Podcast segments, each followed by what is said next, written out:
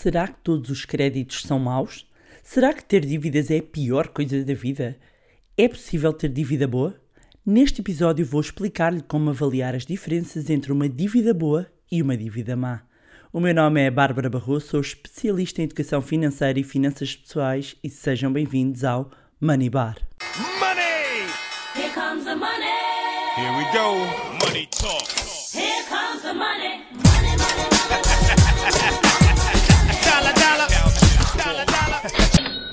Então, hoje, como viram no título do episódio, vamos tratar de dívidas. Vamos olhar para a dívida do ponto de vista como uma ferramenta financeira hum, e isso é essencial para o nosso planeamento financeiro e para uma melhor gestão hum, das nossas finanças pessoais. E, por exemplo, vamos imaginar, quando olha para, para a sua conta todos os meses, hum, se é daquele tipo de pessoas que se sente quase como falta de ar por causa da, da quantidade de dinheiro que está a gastar em dívidas, hum, este episódio vai ser muito útil. Hum, e é muito útil não só para quem tem dívidas, como mesmo para quem não tem. Uh, porque hoje vamos nos centrar sobretudo em dívidas bancárias e, e há outras, claro, e, e, e, essas, pensando, sei lá, segurança social, finanças e afins, e esta digo já de caras que são dívidas más, não é? Um, não são dívidas que quisemos contrair, uh, por vezes houve situações em que a pessoa pode ter sido apanhada desprevenida, outras são resultado de escolhas, más escolhas, portanto, são claramente más.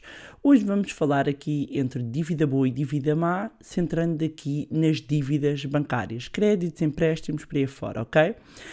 E então, uh, uh, o ponto de partida aqui é quando analisamos um mapa de responsabilidade de crédito e se não sabe do que é que eu estou a falar, recomendo que ouçam o, o episódio anterior, pode ver que uh, tem diversos tipos de crédito, ok? E para perceber quais é que são os créditos que se deve livrar primeiro, ou seja, amortizar, abater, tem de entender quais é que são os créditos, as dívidas más e as boas dívidas. E claro, começar por se livrar das más. E é por isso que é tão importante ter literacia financeira um, e é algo pelo qual eu tanto luto há tantos anos. E porquê que eu estou a, a destacar este episódio só nesta altura? Um, ou seja, por, porque só agora falar desta dívida boa e dívida, uh, dívida, dívida má? Uh, porque eu acho que, que se chegou a este episódio já tem aqui alguns princípios básicos de inteligência financeira para compreender o conceito, ok? Um, para quem descobriu este episódio agora, recomendo que comece o episódio 1 da saga Moneyflix. Uh, gostam? Hã? Eu gosto. Uh, para basicamente tudo se encaixar melhor, porque o que eu tenho feito aqui é um fio condutor, quase como uma viagem guiada ao mundo das finanças pessoais. Então, vamos começar por compreender o que é que é dívida boa. Dívida boa normalmente é definida como uma dívida que é usada para financiar algo que aumentará valor no futuro. Ou seja, é como se esta dívida fosse considerada um investimento. Uh, e, e, é importante perceber que quando falamos de dívida temos de compreender o conceito da alavancagem, em inglês é leverage, uh, que mais não é do que a técnica utilizada para multiplicar a rentabilidade através de um endividamento. Ou seja, eu endivido eu tomo dívida, eu pego emprestado, eu contraio uma dívida, aqui várias designações para a mesma coisa, na expectativa de ir obter maior retorno. Por isso é que muitas vezes eh, até ouvíamos nas notícias que os bancos, as empresas do país estão muito alavancados. O que isto quer dizer é que têm muita dívida, ok? Agora, tal como os particulares, também as empresas do país têm dívida boa e dívida má. Um, e quando chegarmos ao final deste episódio, vão perceber que o problema uh, não está uh, na dívida boa, está na dívida má. É um bocadinho como o colesterol bom e o colesterol mau, ok? Então, voltando aqui à explicação do que é a dívida boa. Em termos simples, uma dívida boa é aquela que pode ser considerada como, como eu estava a dizer, um investimento uh, e que não tem um impacto negativo na sua posição financeira global.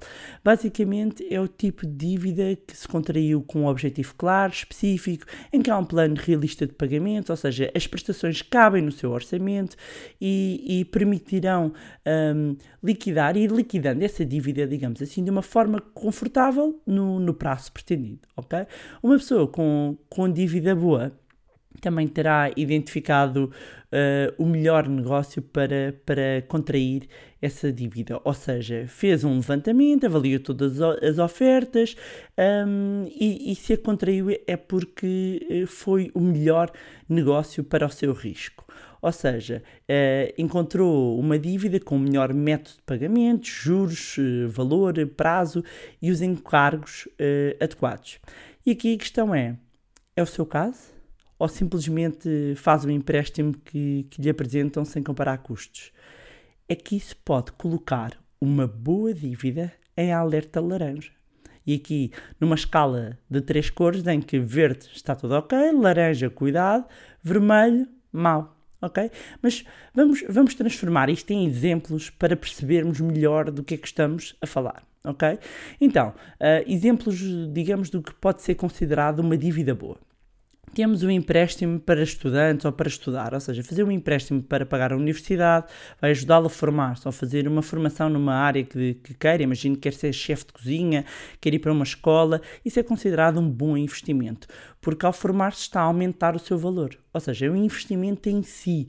Um, no, no seu valor e há uma expectativa de obter um maior retorno futuro ok? Ou seja, eu vou recorrer aqui em endividamento na expectativa, ou seja, para me ajudar a ter já hoje acesso a um conjunto de formação na expectativa de eu ir obter um maior retorno, ok? Depois, investir no próprio negócio.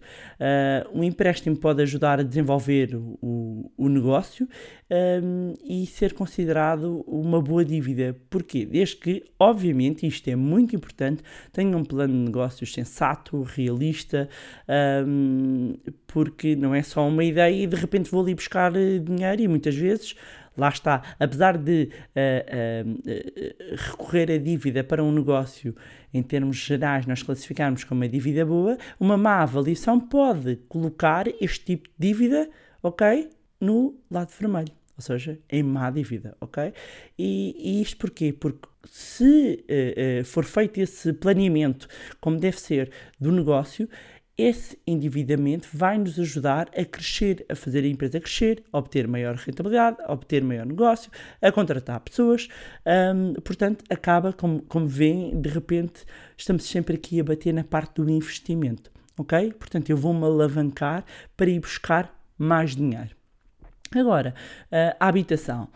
Uh, um crédito à habitação pode ser uma boa dívida. E atenção, porque isto aqui às vezes não, não é unânime dentro aqui do mundo das finanças pessoais. Para, para o cidadão comum, é claramente, não é?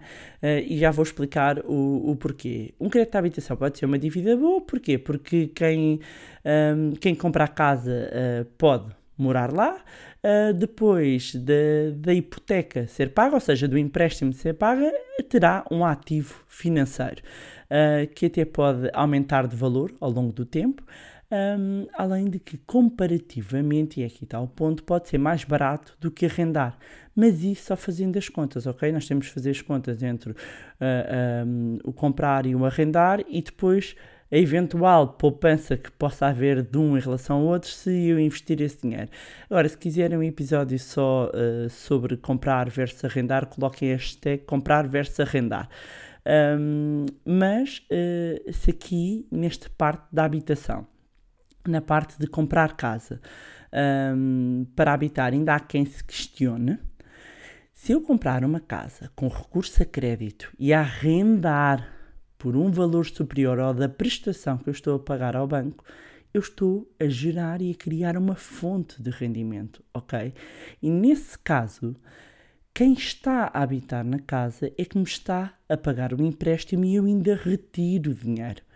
E houve muita gente que ao longo do, do, dos anos tem vindo a fazer assim. Ou seja, quando, quando eu deixar, de, inclusivamente, de ter essa dívida, já terá um verdadeiro rendimento passivo. E quem não sabe do que eu estou a falar, recomendo que ouça o episódio número 20. Um, e claramente que neste caso é uma dívida boa. Aliás, aliás, hashtag alavancagem do bem, porque a dívida gera-nos retorno ok? Têm uma dívida, mas vão buscar dinheiro além dessa dívida. Um, e como eu estava a dizer, muitas pessoas começaram assim a construir património e, e fontes de, de fluxo de, de, dinheiro. E depois, olha, meus amigos, vão para ali afora e é fazer monopólio. Claro, e atenção aqui, que é preciso diversificar. Ter todas as fichas no mesmo ativo, neste caso no imobiliário, e com dívida é arriscado. Convém ter isto em atenção, eu só quero é que percebam aqui o, o conceito, ok? Já quando falamos, e arrumamos aqui três exemplos de dívida boa, ok? Já quando falamos de dívida má, significa, por seu lado, que está a financiar algo que não lhe trará retorno de investimento, é custo, ok? Por exemplo, quando nos endividamos para bens de consumo, red alert, ok? Estamos perante dívida má. A dívida má, no fundo, é aquela que suga a riqueza, esvazia o seu bolso, um, que normalmente tem um custo mais elevado, que não há nenhuma perspectiva real de se pagar a si mesmas no futuro, ok? Uh, e, e, e, normalmente, em termos de taxas de juros, costumam ter o, o, o valores mais, mais elevados de taxas de juros um, e, e, por vezes uh, os pagamentos até podem estar desajustados ao nosso orçamento, mesmo que nós achemos que pagar aquele telemóvel topo de gama em 24 meses parece um ótimo investimento porque a taxa nem é muito, muito alta nem nada. Estão preparados para o chicote? Não é, meus amigos. Não é. E depois também é importante não ceder a compras impulsivas para algo que definitivamente não cabe no nosso bolso. Ok?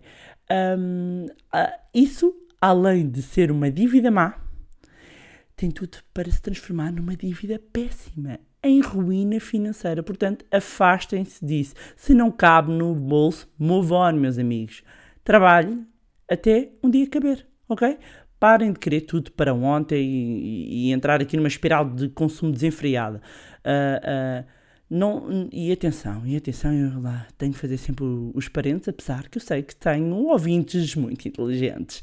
Não há nenhum mal aqui em, em consumir ok? Eu não sou nada contra estar-se a consumir, não sou nada daquela corrente de ai, vamos viver todos pobres com latas de atum e tal, mas depois quando chegamos aos 80 anos temos a conta sem a dinheiro. Pá, sério, definitivamente não é uh, a minha linha, ok? Mas endividar-se uh, uh, para consumo, não caber no bolso, é meio caminho para tudo correr mal. E depois quer contrair uma dívida boa e chapéu gastou as fichas todas em dívida má. Ah, pois, não pensou nisso, não é? Mas eu já vou explicar melhor. Antes disso, exemplos de dívida má. Férias. Meus amigos, parem de achar que é boa ideia endividarem-se para ir de férias. Ai, que é um investimento porque vou buscar cultura, beber novas experiências. Pá, deixem-se de tretas. Ou vem de lá com um business superior a que gastaram no, no crédito, ou então é dívida parva, nem é má. É isso mesmo. Quer dizer, vão de férias, gozam as ditas férias, voltam, o que é que cá têm à vossa espera? Uma dívida. E atenção, mais um parênteses para aquelas pessoas, não é? Que apanham os podcasts a meio, que não têm vindo a, a, seguir aqui o, o fio condutor. Eu não estou a falar de pagar com o cartão de crédito e depois pagar essa dívida a 100%, ok? Isso é gestão financeira e, e utilizar o cartão de crédito como uma ferramenta.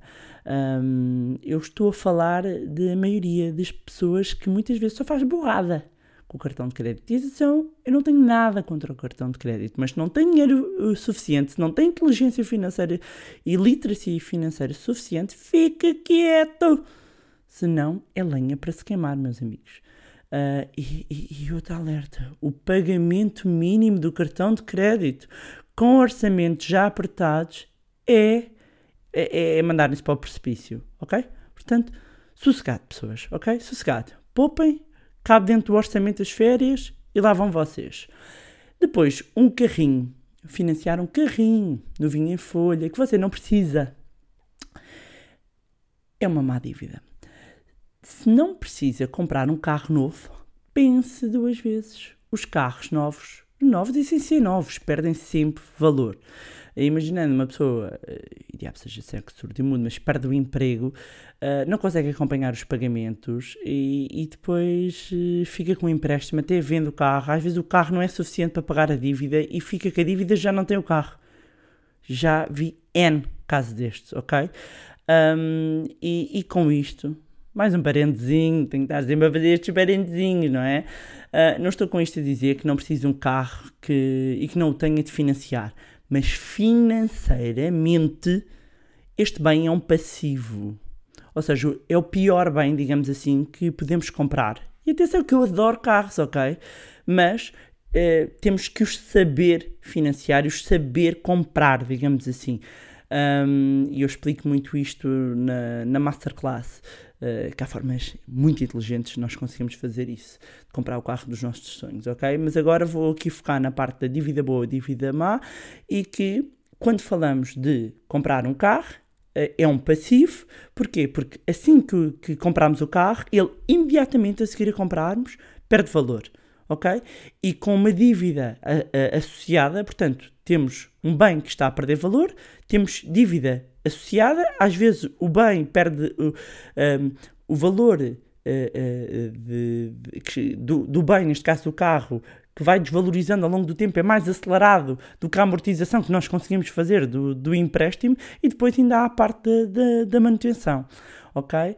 Um, e, e, para que fique ali no aceitável, porque lá está, meus amigos, nem tudo na vida é preto e branco, e porque uh, o carro pode ser um bem que você necessite, é necessário fazer as contas e ver se cabe no bolso, se cabe no orçamento, e escolher o carro em função disso e não o contrário.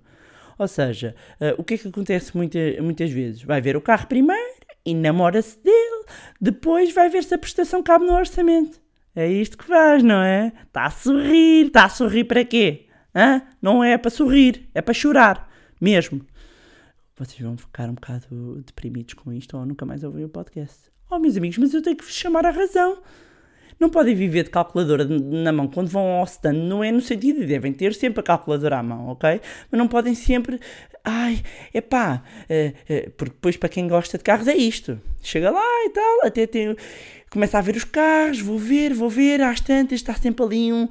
Epá, mas espera lá, isto por mais de 100 euros eu levo o SUV. Não leva nada, amigo. Fique sossegado.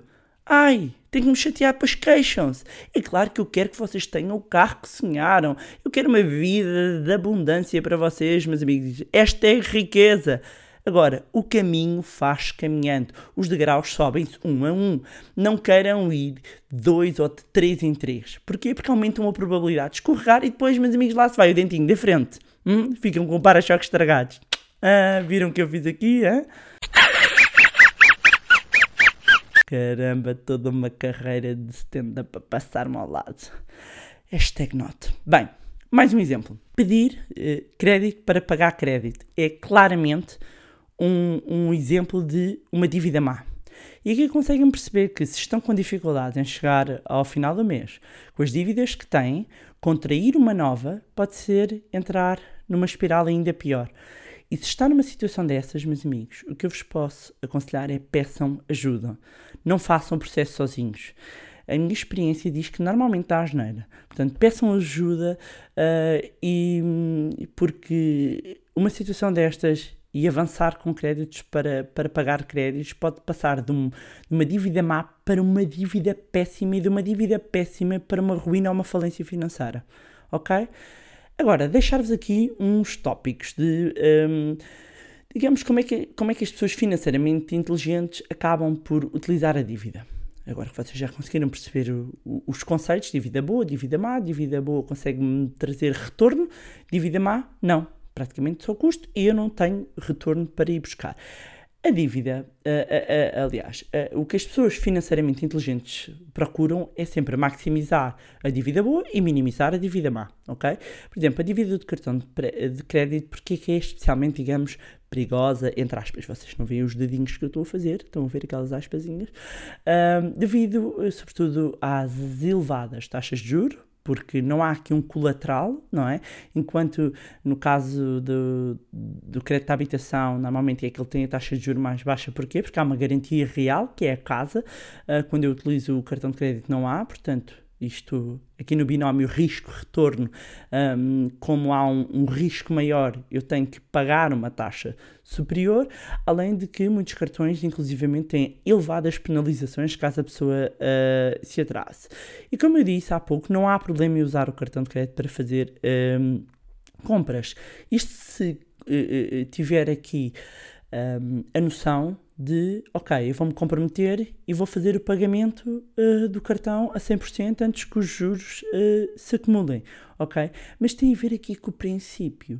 O princípio, e vai-nos bater inclusivamente, eu já falei isto aqui no, no, no Mindset e recomendo que ouçam o episódio da mente rica versus a mente pobre, que é, quando se adquire aqui um hábito de comprar coisas que não pode pagar, colocando-as e mandando-as para dentro de um pedacinho de plástico, basicamente está a começar a cavar um buraco que lhe pode custar imenso a escapar.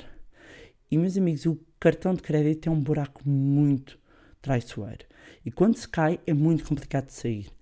E, e, e, muitas vezes em vários sítios vocês conseguem ter acesso muito rapidamente a plafons interessantes um, e, e, é muito e temos apelos imensos apelos de consumo muito atenção ajuda aqui a ter um, um, digamos, um mindset, uma mentalidade de investidor e sempre que for para fazer uma compra, questionar-se.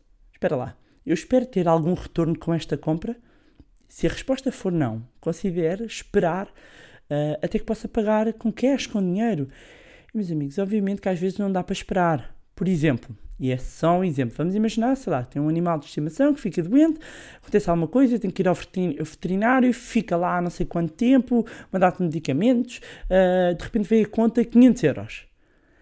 É para isto que, inclusivamente, um, serve o fundo de emergência e é por isso que o fundo de emergência é tão uh, importante e torna-se, inclusivamente, uma ferramenta essencial na gestão até do endividamento. Estão a ver como tudo se interliga? E quem queira saber mais sobre o Fundo de Emergência, se não ouviram, pode ouvir o episódio número 4 deste fantástico podcast. Um, claro que, por outro lado, também é possível usar aqui, digamos, um excesso de dívida boa e a coisa não correr tão bem. E, e para isto basta recordar um, a questão que houve na crise, um, com as taxas Euribors atingirem máximos, uh, taxas super, super altas, com as famílias em extrema dificuldade para pagar, porque os spreads estavam baixos na altura, mas as, as Euribors, as taxas de mercado, estavam inacreditáveis. Mas para terem uma noção, a Euribor a 6 meses atualmente ronda os menos 0,3%. Menos 0,3%. Sim, está negativa.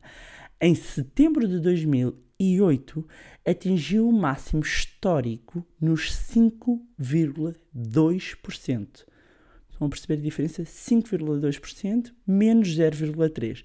Houve pessoas uh, que viram a prestação da casa nessa altura mais que duplicar. E isto com os mesmos ordenados. O que aconteceu? Tiveram que, infelizmente, entregar a casa ao banco porque não tiveram capacidade uh, de pagar. E é por isso que, mesmo quando se está a alavancar em dívida boa, ou seja, mesmo quando está aqui a contrair dívida boa, tem de ter atenção sempre a dois indicadores importantes. Um, a taxa de esforço. E o que, o que é que isto significa? A taxa de esforço é o peso que o, o, o total das prestações tem no seu rendimento mensal e que não deve ultrapassar os 40%. Basicamente, e a título de exemplo, se eu ganho 1000 euros, todas as minhas prestações somadas mensais não podem superar os 400 euros. Ok? Depois temos, no caso do crédito imobiliário, outro indicador muito importante, que é o rácio LTV, Loan to Value, rácio financiamento-garantia, e que no fundo avalia a relação entre o valor do empréstimo, ou seja, o valor que nós pedimos ao banco do empréstimo, e o valor do imóvel que nós estamos a comprar, sendo que um, eh, atualmente os bancos contabilizam neste rácio o menor de dois valores, ou da avaliação ou do valor de venda. Exemplo, vou comprar uma casa por 100 mil euros, ok? Mas eu compro por 100 mil, mas a avaliação diz que ela vale 120 mil euros. Se o banco ah, ah, ah, me emprestar 80 mil, 80% do menor destes dois valores, ah, ele vai, vai me emprestar 80 mil euros. Eu tenho que ter os outros 20 mil. Durante muitos anos, chegava-se a considerar os 120 mil euros, ou seja, o valor da avaliação. Ahm, mas agora considera-se o menor dos dois valores. E se fosse ao contrário, vamos imaginar, ah, eu estava a comprar a casa por 100 mil e ela estava avaliada por 80, iam considerar os 80. Ok? E depois emprestam a percentagem do menor destes dois valores, que é o rácio financiamento de garantia. Agora, dicas para evitar más dívidas. Ok? Antes de fazer um, um empréstimo, é importante que responda ao derradeiro quiz das sete questões da avaliação de mau financiamento. Estão preparados? Portanto, sete questões. Primeira, fiz um comparativo e este é o melhor preço que consigo por este item, bem ou serviço? 2. Comparei e procurei obter a melhor oferta possível em termos de financiamento. É o financiamento mais barato? 3. Serei capaz de continuar a pagar esta dívida se as taxas de juros subirem no futuro? 4. Poderei confortavelmente fazer os pagamentos mensais desta dívida? Quinto, obter este financiamento irá melhorar as minhas finanças pessoais a longo prazo? Sexto, compreendo os riscos do que pode acontecer se algo der errado? Sétimo, compreendo todos os termos e condições associados ao empréstimo? Se alguma das respostas for não, é provável que esteja perante uma situação de dívida má. Percebem agora a diferença? E a questão que eu vos coloco é: os créditos e as dívidas bancárias que atualmente têm são dívidas boas ou dívidas más? Se são más, um plano de desendividamento é essencial para equilibrar as contas. Para isso, recomendo que ouçam o episódio número 8 deste podcast, porque vai ajudar-vos muito. É uma metodologia testada e com resultados, ok? E pronto, era isto que tinha para vos trazer neste episódio, que para mim é essencial um, para as pessoas compreenderem o que é dívida, como a podem usar uh, um, a seu favor. E hum, informação, como eu digo, é poder. Literacia e educação financeira, para mim, são chave do sucesso financeiro. Sempre acreditei nisso e vejo a diferença que faz na vida das pessoas. Um, e o tema da dívida, com, como eu disse há pouco, será um dos temas abordados na magnífica Masterclass de Finanças Pessoais, que vai decorrer desta vez no Porto. Em Lisboa esgotou, foi um sucesso. Podem ver uh, no site o vídeo uh, com o feedback das pessoas. Um, no Porto está mesmo, mesmo, mesmo quase a esgotar. Aliás, quando for este episódio para o ar, eu já nem sei se não estará completo, portanto, despachem-se, minha gente. Ponham-se ao caminho e iniciem já esta jornada um, da vossa vida financeira e levem a vossa vida financeira para o novo patamar. Eu não sei quando haverá a próxima e na vida há uma coisa que eu já percebi que é não perder oportunidades. A Masterclass de Finanças Pessoais é uma formação com muito conteúdo, metodologias e estratégias para começarem a construir riqueza. Como sempre, vou deixar aqui na descrição o link direto, mas qualquer coisa podem sempre ir ao site do Money ou ao meu blog www.barbarabarroso.pt. Mais uma vez, deixar um obrigado especial a quem tem enviado mensagens de feedback e apoio. E relembro, para quem ainda não ouviu o último episódio, uh, que eu partilhei agora uma nova rubrica que vai arrancar, que é o consultório financeiro. A partir de agora, todas as dúvidas que tenham, enviem para o e-mail info.barbarabarroso.pt info.barbarabarroso.pt Uh, coloquem no título consultório, traço e o tema. Por exemplo, consultório, traço, dívida boa. E depois no corpo do e-mail colocam a dívida, ok? Todas as semanas vão ser escolhidas duas ou três perguntas, conforme a complexidade, para eu responder essas dúvidas no meu Instagram, mais concretamente no IGTV. Para quem não segue ainda, uh, Bárbara underscore underscore Barroso. E tal como eu tinha referido um, mesmo no último episódio, eu pedi mesmo para passarem a centrar tudo aqui o que é dúvida, é que às tantas está tudo espalhado por diversas redes, torna-se complexo eu depois eh, acompanhar um, as fontes todas, porque eu faço questão de, de, ir vendo, mesmo, mesmo as do Money Lab, um, e responder individualmente torna-se muito complicado. Além disso, muitas vezes a dúvida de uma é a dúvida de muitos, não é? Um, também podem pegar em, em, em algumas, alguns temas que já foram falados no, no podcast e se quiserem uh, colocar aqui dúvidas a partir de, destes temas e lá está, eu vou selecionar e responder então no Instagram Bárbara underscore underscore Barroso. Mais uma vez, não se esqueçam de subscrever o podcast, deixarem a avaliação também lá no iTunes para que mais pessoas tenham acesso a conteúdos de literacia financeira e já sabem, se gostaram do conteúdo e acham que vai ser útil a outras pessoas, sejam familiares ou amigos, partilhem. Quanto a nós, encontramos-nos no próximo Money Bar. Money! Here comes the money. Here we go. Money talk.